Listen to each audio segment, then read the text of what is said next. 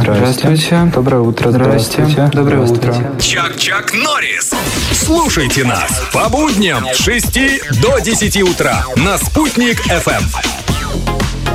Ну что, 9 часов и 42 минуты в столице. Сейчас э, четырехбальные пробки. Пробки пошли на спад. Но все-таки стоим и слушаем радиосериал «Чак-Чак Норрис». Да, наш эксперт в студии. Влад, доброе утро. Доброе утро. А, как там на улице? Почему ты опоздал? Ну, пробки, и тут опять праздники у нас очередные, все перекрыли. Ну понятно, да, ну понятно. Движение сложное, будьте осторожны, если вы спланируете куда-то успеть, нужно пораньше выезжать. Но мы не об этом. Сегодня мы хотели поговорить о надежности автомобиля, потому что день рождения Волги. Когда-то это был надежный, современный, очень комфортный автомобиль, потому что все такси были Волги у нас, да? Не москвичи, не там, что, не, не Жигули. Да, Волга Волге. это была, конечно, легенда, и я свои вспоминания детские помню, что меня всегда в ней укачивало. А. Я ездил, правда, на ней... Я на ней, правда, ездил-то всего пару-тройку раз. э, В основном это был «Москвич», да, у нас семейный автомобиль был у дедушки. А вот «Волга» — это, конечно, большой праздник, да, ну, это хорошо. легенда. Волга в прошлом, только в музее можно сейчас, наверное, этот автомобиль посмотреть, ну, или каких-то редких э, ценителей.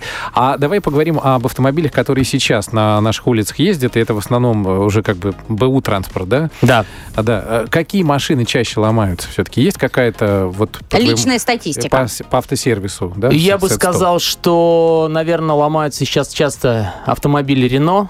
А, Ну, их и много, и они и больше ломаются. Ко- ко- Короче, каких автомобилей больше, те больше и ломается. Такая И статистика. получается, каждый автомобиль ломается. Каждый, абсолютно. Ломается каждый. Нет, ну, ну, вот есть мнение, допустим, некоторые, ну надо брать японские машины, потому что японские самые надежные. Это так? С японцами, конечно, меньше проблем. То есть их нужно просто хорошо и качественно обслуживать. Но нет э, такого понимания, что на японца не нужно будет тратиться. Тратиться нужно будет на каждый автомобиль. Абсолютно на каждый. Блин. Но японец, возможно, что вас просто не подведет. Вот в какой-то Мгм. непредвиденной ситуации обычно эти автомобили всегда своим ходом доезжают до сервиса. А с прошлого века у нас вот любят э, немецкие машины. Допустим, какая-то у нас есть такая, да, вот, ну вот это Да. же, вот этот э, значок, кругляшок там. Да Они ладно, более ну. престижные, конечно, вопросов нет, но этот автомобиль, он со своим характером, со своим э, темпераментом, и он может однажды сказать, нет, дружище, я не поеду. Все. Ага, тут надо Стал посередине дороги. да. По-немецки, ахтунг, ахтунг.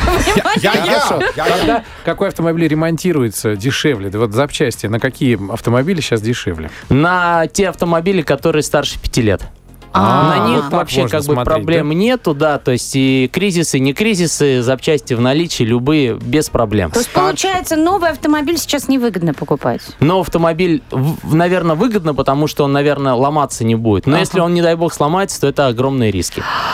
Ой, а вот вы еще сказали, что китайцы, вот китайцы вам не нравятся. А тогда я задалась вопросом, а что лучше, китаец или отечественный автопром?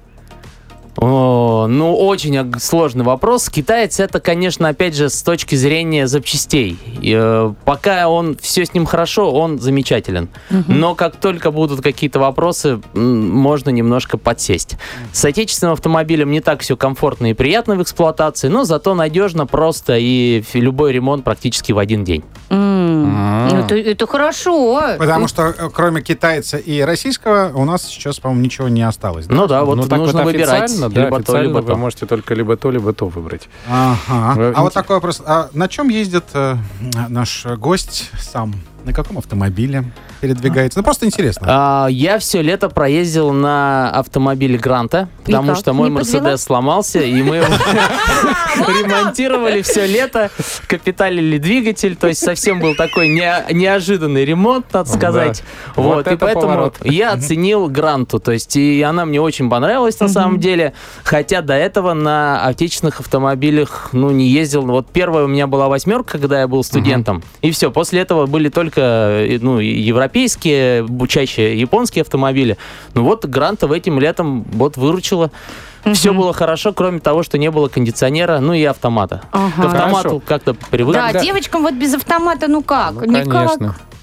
А, Пистолет вам. Еще один вопрос тогда. Раз мы говорим об э, автомобилях, которые старше пяти лет, да, на них легко найти запчасти, они ремонтопригодные.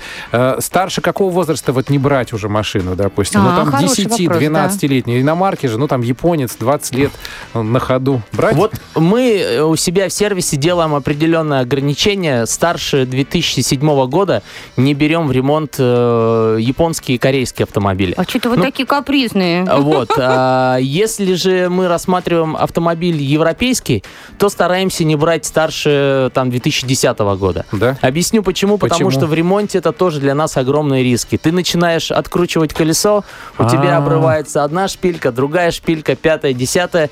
Ты меняешь термостат, у тебя тут па- параллельно что-то еще отломается.